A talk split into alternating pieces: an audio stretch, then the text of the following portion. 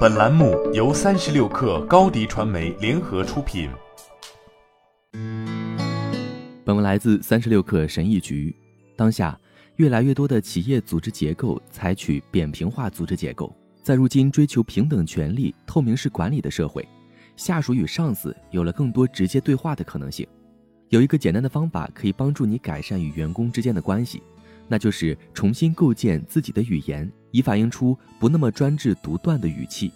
如果你是一位老板，那么在新的一年中，一定要避免这六个表达：一，我需要你去做，这是老板们常用的一种说法，而且这句话非常具有优势。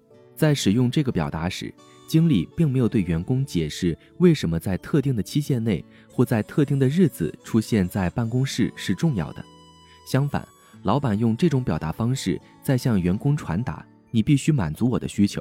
如果某位员工的工作时间是不固定的，那么你不要直接对他说：“我需要你周二和周四来上班。”你应该这样说：“如果你周二和周四能来就太好了，因为那时候。”我们可以把整个团队都召集到一起研究这项工作。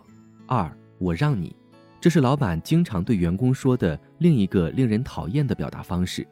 这句话是暗含惩罚性的，它暗示员工事情做失败了。比如，我要求你给我提供季度数据，但已经过去三天了，你还没有提供。相反，你应该对员工说，我们需要向股东提供季度数据。我相信。我们在上次会议上已经讨论并确认过这件事情了，那么你这周能给我吗？这是一种更加体现合作的语气基调，相比命令式口吻，这种方式最终会得到更好的结果。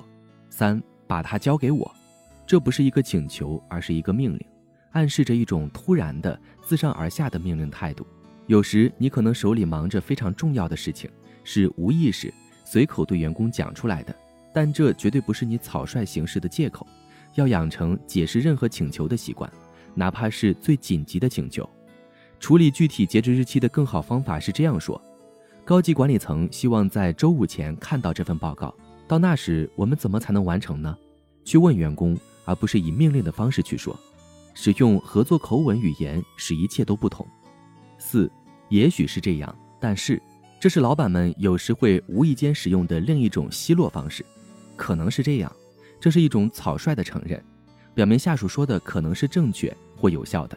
但是两个字会把对员工的认可都剥夺了，并向员工传达老板的意见是唯一重要的。一个更好的方法是说：“我明白你的意思”或“这是真的”，然后用 “and” 而不是 “but”。和这个词是合作性的，但是这个词是有争议的。修改后的措辞可能听起来是这样的。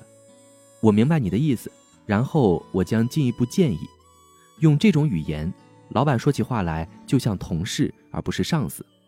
五，我不在乎，这种表达表示没有同情心或没有从内心理解员工，这话只不过是让员工感到老板在摆架子罢了。当下属在完成一项任务或在解决客户问题方面遇到困难时，员工会解释出了什么问题，这时如果你使用了这种严厉的措辞。会让员工更加感到有挫败感。处理这种情况的更好方法是倾听，并就如何应对挑战提供指导和建议，而不是训斥。这会让员工下次处理这种情况时做得更好。一个好的老板是建设性的，而不是惩罚性的，向员工表现出你的关心。六不行，这个看似无害的字是许多权威人士的常用表达。谁没从老板那里听过？但无论你在什么语境下使用这个词，它都带有很多包袱，包括一种失望和轻蔑的感觉。例如，不行，那不行，或不行，我没时间，再或者，不行，我没同意那样做。这对建立忠诚度和鼓舞士气毫无帮助，所以不要用这个词，永远不要说不，或者可以用也许会更好，比如，也许它会奏效，或者。也许我们可以试试，甚至可以这样说：“那让我们试试吧。”这些都是词汇和表达问题。意识到自己的措辞会让你在2022年乃至以后成为一个更好、更开明、更支持别人的老板，同时你也会收获很多对你忠诚的员工。好了，本期节目就是这样，下期节目我们不见不散。品牌蓝 V 想涨粉就找高迪传媒，微信搜索高迪传媒，开启链接吧。